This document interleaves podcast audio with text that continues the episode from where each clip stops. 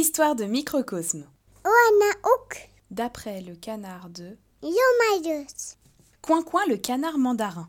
Dans un atelier, accroché sur un chevalet, se trouvait une toile blanche.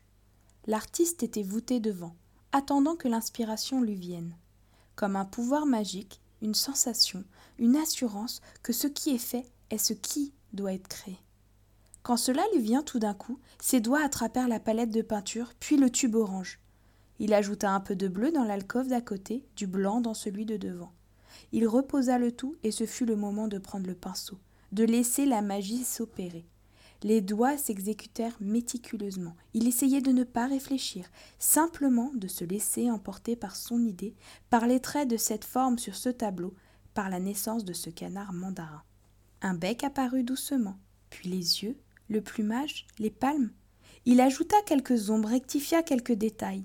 Quand il sentit la fatigue se faire sentir, quand il lui donnait tout ce qu'il avait en lui, il s'écarta de la toile, prit le temps de la fixer en inclinant sa tête à droite, puis à gauche. Agacé, il jeta son pinceau par terre. Il avait le sentiment de ne pas avoir réussi exactement ce qu'il avait en tête. Il sortit de son atelier en claquant l'interrupteur et la porte. Quand la pénombre tomba dans la pièce, la toile se mit à bouger. En y regardant de plus près, on pouvait voir que les yeux de ce canard qui nous fixait cinq minutes auparavant nous suivaient du regard.